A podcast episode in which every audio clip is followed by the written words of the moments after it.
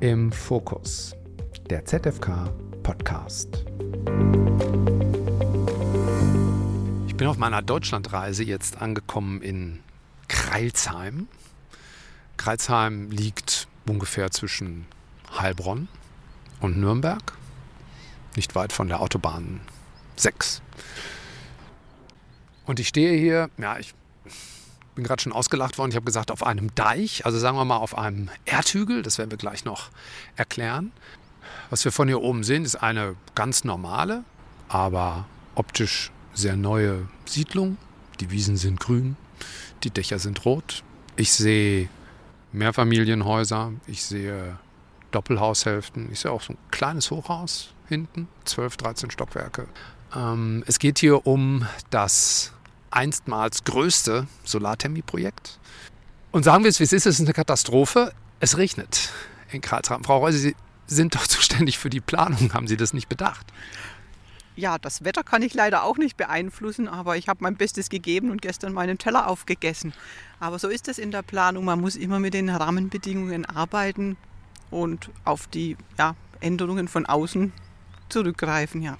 Es wird ja auch Solarthermie gespeichert, also Solarenergie gespeichert. Äh, da kommen wir gleich nochmal drauf. Jürgen Breit, äh, technischer Geschäftsführer ähm, der Stadtwerke Kralsheim. Wie viele Gebäude, wie viele Menschen werden denn aus diesem Solarthermieprojekt mit Energie versorgt? Also die ursprüngliche Planung war, dass hier 2000 Bewohnerinnen und Bewohner versorgt werden mit Wärme, mit solarer Wärme. Mittlerweile ist es allerdings so, dass das Gebiet erweitert wurde. Also wir haben das Wärmenetzgebiet erweitert, auch, äh, auch zu dem Hochhaus, das Sie hier hinten sehen, also dieses kleine Hochhaus, äh, haben wir jetzt mit eingebunden, einfach aus dem Grund, um die solare Wärme noch effizienter zu nutzen. Also nur äh, Speicherung bedeutet ja auch Verluste und umso direkter wir die solare Wärme nutzen können, umso effizienter ist es auch. Wie viele Menschen wohnen hier ungefähr? Ja, mittlerweile sind es wahrscheinlich 3000. Also wir können das, sehen das sehr stark an der verbrauchten Menge, an der verbrauchten Energiemenge. Die hat sich zum Planungsstand mittlerweile verdoppelt. Ja, und das heißt, also uns hören ja viele Fachleute zu, die Energiemenge, die verbrauchte, ist wie hoch? Ja, also ursprünglich waren geplant 4000 Megawattstunden äh, hier pro Jahr und mittlerweile sind wir bei knapp bei ca. 7000 Megawattstunden, die wir hier verbrauchen oder liefern an die Kunden. Frau Reus, Sie haben mich ausgelacht, weil ich Deich gesagt habe. Was sagen Sie zu dem, wo wir drauf stehen? Es ist so boah, 10 Meter hoch, würde ich sagen. Wo stehen wir drauf? Auf einem Lärmschutzwall. Der Lärmschutzwall ist dafür da, dass er eben dieses Wohngebiet, das wir mit Wärme beheizen, ähm, von dem Gewerbegebiet trennt. Und gleichzeitig ist dieser Wall auch dafür da, dass wir ihn mit Kollektoren belegt haben. Genau, denn die Energie, die wird auf dem Wall eingesammelt. Mhm. Das gucken wir uns gleich nochmal äh, an. Was wir hier auf dem Wall äh, auch sehen, das ist ja, ein Speicher sieht so aus, wie, wie ein kleiner Hochspeicher für Trinkwasser auch aussehen würde. Aber es ist kein Trinkwasser, sondern was ist das? Das ist einer von unseren Heißwasserspeichern mit 480 Kubik Fassungsvermögen, wobei wir davon nur die Spitze sehen. Der größte Teil davon ist auch in den Ball integriert. Und das ist einer von zwei Heißwasserspeichern, die wir hier haben. Ähm, ja, und in diesem Speicherkonzept dann mit einem Erdsondenspeicher auch noch verbunden ist. Den zweiten, den zweiten äh, Hochspeicher kann man auch hier sehen. Das ist auch so äh, äh ein runder Zylinder und der steht da drüben neben der Schule. Genau, das ist unser sogenannter Tagesspeicher. Der hat 100 Kubik. Der sammelt erstmal die Wärme von den Kollektoren ein und gleicht kleinere ähm, Schwankungen so wie Tag-Nacht aus. Genau, und liefert dann auch weiter an den großen Speicher. Ja, das ist aber nicht die einzige Art, wie Sie speichern, sondern Sie speichern hier vor uns. Wir gucken hier ja auf einen sanften Hügel, der liegt zwischen diesem ich sage nicht nochmal Deich, zwischen diesem Wall äh, und der Wohnsiedlung. Und da speichern Sie äh, die Energie auch noch auf andere Weise, nämlich wie, Frau Reul? Genau, wir speichern hier saisonal und machen das so, indem wir im Sommer die überschüssige Wärme aus der Solarthermieanlage an das Erdreich abgeben und im Winter wieder zurückholen und mit einer Wärmepumpe auf das Temperaturniveau für das Wohngebiet heben. Und ich habe gelesen, das ist auch äh, technisch nicht unambitioniert, ähm, denn sie dürfen nur bis in einer bestimmten Tiefe speichern, um das Trinkwasser nicht aufzuheizen. Wie funktioniert das? Ja, genau. Also wir speichern bis 55 Meter ein in die Erde. Darunter haben wir eben fließendes Grundwasser und wir wollen die Wärme ja hier behalten. Also wir nutzen quasi ähm, den Bereich, in dem keine Grundwasserflussrichtung da ist und speichern das in dem Gestein, das porös ist und auch mit Wasser gefüllt ist. Und das, diese Speicherkapazität nutzen wir eben aus und ähm, ja, holen das, wie gesagt, im Winter dann wieder heraus. Jetzt stehen wir hier äh, am Fuße dieses Walds. Wir sind runtergelaufen. Es gibt einen Weg ähm, vor diesen Kollektoren. Für den Laien wie mich ist das ganz beeindruckend, denn es sind ganz viele. Wie viel Fläche haben Sie hier, Frau Reul? Auf dem Lärmschutzwall haben wir insgesamt 5300 Quadratmeter Kollektorfläche aufgebracht. Und das reicht, um diese 2000 Einheiten zu versorgen? Nein, wir haben insgesamt 7500 Quadratmeter, der Rest ist auf Dachflächen. Das heißt, auf den Dächern, die wir von oben gesehen haben, sind auch zusätzliche Kollektorflächen, die Sie nutzen. Sie nutzen den Wall. Wir nutzen eine äh, Turnhalle, eine Schule und Mehrfamiliengebäude. Mhm. Und das war ein ziemlich aufwendiges äh, Konzept, das Sie hier machen mussten, als Sie damals gebaut haben. Sie sind schon fast seit 20 Jahren äh, bei den Stadtwerken Karlsheim. Das heißt, Sie haben dieses Projekt jetzt auch mit betreut. Was mussten Sie damals alles beachten? Ja, man musste sehr viele Dinge beachten. Zum einen ähm, haben wir ja die Kollektoren hier am Wall. Ähm, das richtig gut zu gründen war eine ähm, Sache. Die Kollektoren müssen ja hier auch auf dem Wall aufliegen. Ähm, zum anderen auch ähm, haben wir da ja auch Fördermittel dafür bekommen und hatten die Auflage eines ökologischen Gesamtkonzeptes, das ähm, dann die Einbindung der Kollektoren auch in die Natur mit berücksichtigt. Ein besonderer Teil des ökologischen Gesamtkonzeptes ist unser Weinberg. Also wir haben, betreiben einen Weinberg mit 99 Weinreben, der symbolisieren soll, dass wir im Sommer die Energie in den Trauben speichern. Im Herbst ernten wir die Energie äh, in Form von Trauben und im Optimalfall keltert man dann Wein draus, den man dann im Winter, wenn es kalt ist, äh, am Sofa trinken kann und die Wärme spüren kann, die man im Sommer eingespeichert wurde. Und dann machen Sie beim Erntedankfest, bringen Sie ein Glas heißes Wasser mit. Ja, schon ungefähr. Worüber wir noch nicht gesprochen haben, ist, Sie decken den Energiebedarf der Siedlung, äh, die wir dort sehen, ähm, zu ungefähr 50 Prozent mit Solarthermie. Ähm, liegen Sie da an dem Bereich, den Sie erwartet haben? Also die Energiemenge ist ja die gleiche, die, die geplante, die erreichen wir. Ähm, wir haben die Netzbereiche erweitert und haben damit eigentlich die Vorteile geschaffen, die Solarenergie direkt zu nutzen, ohne Speicherverluste. Und ähm, damit effektiv steht in der Wärmeversorgung mehr Solarenergie zur Verfügung. Das ist quasi so eine Weiterentwicklung, die man mittlerweile ähm, von der Solaranlage gemacht hat. Und die restliche Energie, die andere Hälfte, wie erzeugen Sie die? Die kommt aus unserem bestehenden ähm, Fernheizwerk, das wir auch schon seit ähm, sehr, sehr vielen Jahren betreiben. Wir haben auch größere Wärmenetze, ähm, das mit einer modernen BHKW-Anlage betrieben wird und natürlich auch mit einem Gasspitzenlastkessel was im Rahmen der kommunalen Wärmeplanung, die nun ja auch ansteht, äh, noch einer Transformation ja, unterzogen wird. Mhm. Ja, und Sie dürfen, haben Sie mir vorhin erzählt, Herr Breit, wie viele Stadtwerke für Ihre Kommune die Wärmeplanung ähm, äh, auch machen. Ähm, kommen dann weitere Projekte wie dieses? Denn das läuft ja nun schon seit mehr als zehn Jahren sehr erfolgreich. Ja, das ist eine herausfordernde Aufgabe, die wir hier haben. Wir müssen unsere Erzeugung transformieren äh, hin zu CO2-neutraler, erneuerbarer Energie. Und da sind wir auch gerade dabei. Das sind unsere nächsten Aufgaben nach der kommunalen Wärmeplanung, diese Transformation umzusetzen, zu planen und umzusetzen kann es dann sein, dass Sie weitere Solarthermieprojekte hier in Kralsheim machen? Denn wenn irgendjemand gute Erfahrungen damit hat, dann sind es ja Sie. Ja, das ist richtig. Es kann sicherlich ein Baustein sein, hier erneuerbare Energie aus Solarthermie zu erzeugen. Aber es gibt natürlich noch viele andere Bausteine wie industrielle Abwärme. Wir in Kreisheim sind hier gesegnet, auch mit, mit viel Industrie, die teilweise auch Abwärme erzeugen. Und da haben wir auch schon ein spannendes Projekt, das wir derzeit planen und auch bereits in der Umsetzung jetzt sind, dass wir künftig unsere Bäderlandschaft mit, erneuerbar, äh, mit äh, industrieller Abwärme versorgen. Hm, und das muss man jemandem, der nicht aus Baden-Württemberg kommt, jetzt auch einfach mal sagen. Es wird Maultaschenabwärme sein. Genau, es wird Abwärme sein aus dem Unternehmen, das Maultaschen erzeugt und Spätzle erzeugt, die bundesweit auch vertrieben werden. Also ein großes Unternehmen mit über 1000 Mitarbeitern.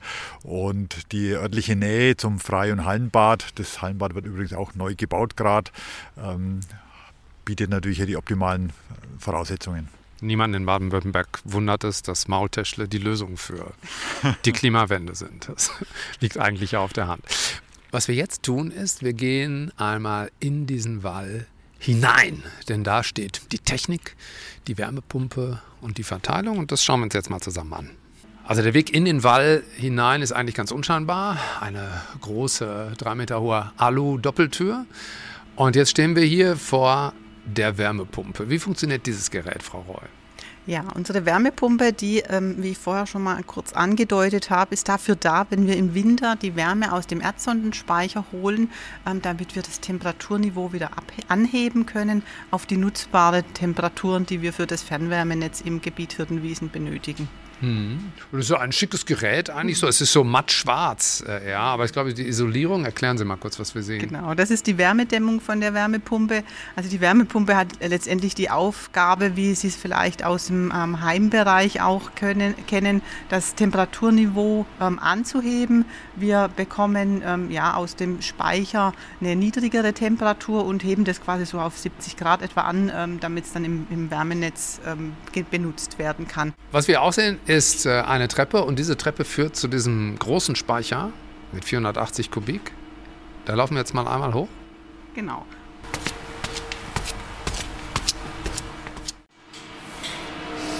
Nochmal ein verschlossenes Tor. Es brummt angemessen. Aber das ist ein Lüfter. Genau, das ist der Zugangsschacht zum Speicher. Wir haben hier verschiedene Temperatursensoren, die wir natürlich nutzen, um den Ladezustand, den Beladezustand des Speichers zu messen. Und wir stehen jetzt hier auf dem Protest und können quasi in die Tiefe schauen. Äh, auf den Boden des Speichers sind ca. 12 Meter. Ja, da geht auch, führt auch eine Leiter runter, um die Sensoren, um die Technik im Prinzip warten zu können. Hier ist es ein bisschen laut. Wir gehen mal wieder raus. Jetzt laufen wir von Speicher und Wärmepumpe nochmal hinein in das Wohngebiet, genauer eigentlich zu dem Gymnasium, das hier steht. Sie sagten vorhin, das ist ein Konversionsgelände. Wie groß ist das hier?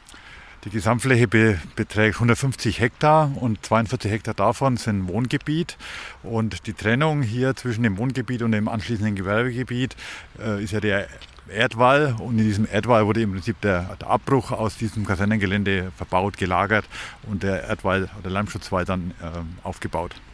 Dieser Speicher hier, ähm, Frau Roy hat es vorhin erklärt, aber vielleicht können Sie noch mal sagen, also warum brauchen Sie unbedingt den zweiten? Ähm, also der wurde auch in mehreren Bauabschnitten, wurde diese Anlage ja gebaut. Wir hatten die Anlage so nach Baufortschritt im, im, Gebiet errichtet und dieser Speicher war quasi der erste Speicher, der für die ersten Gebäude da war und man hat die dann Zug um Zug erweitert.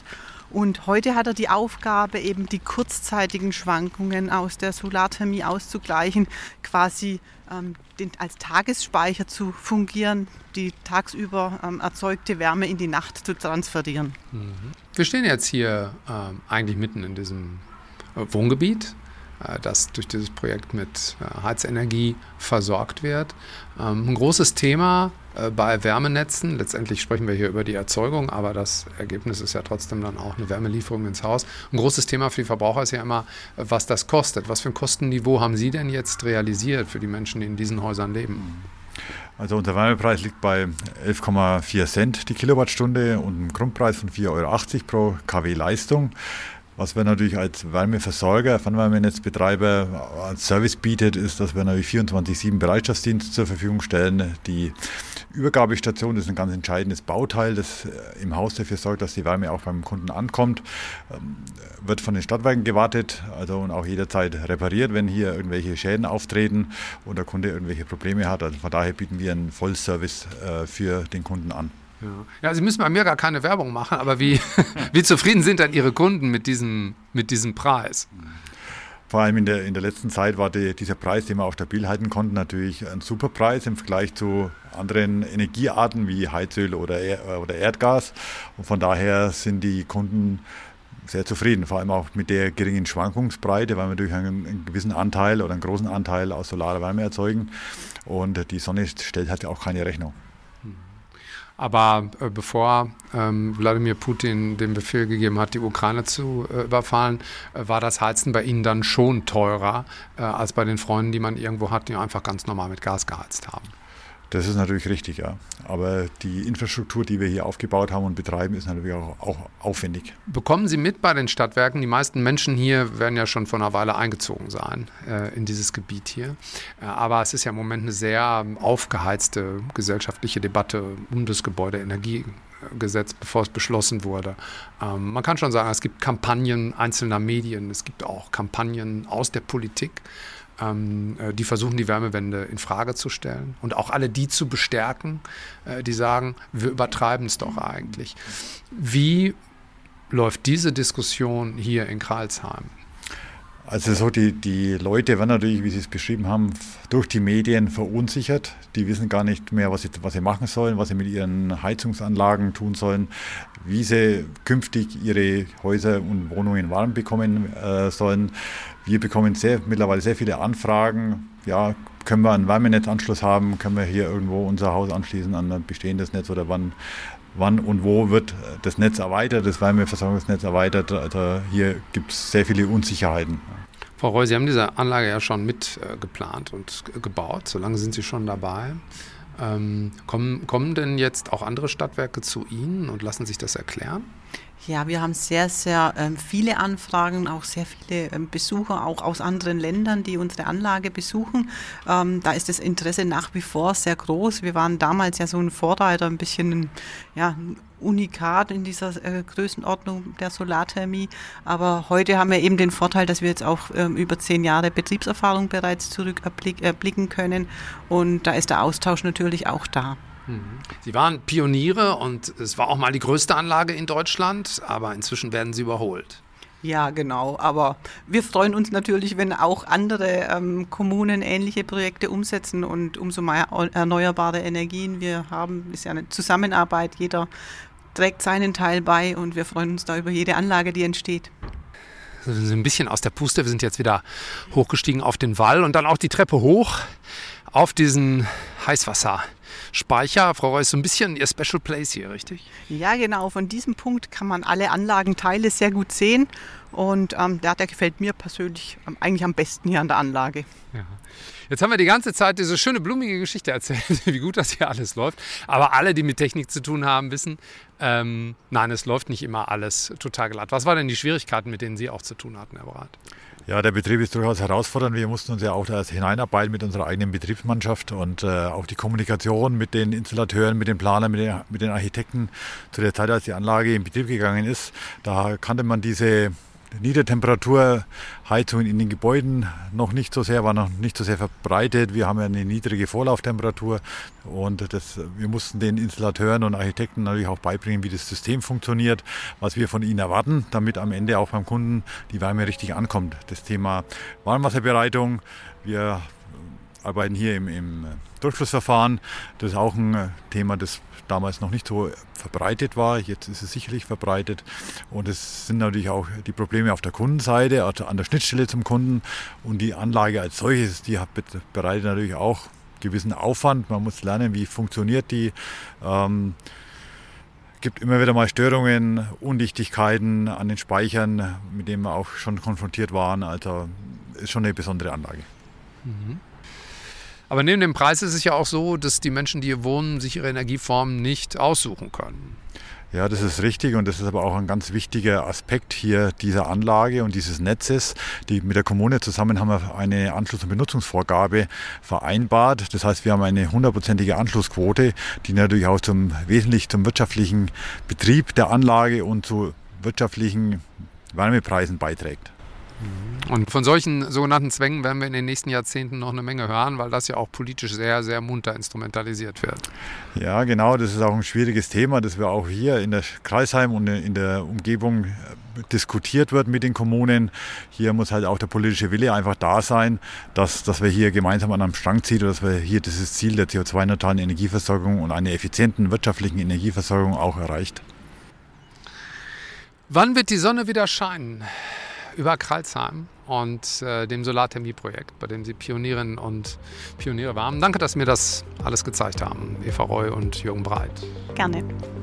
Vielen Dank für Ihren Besuch.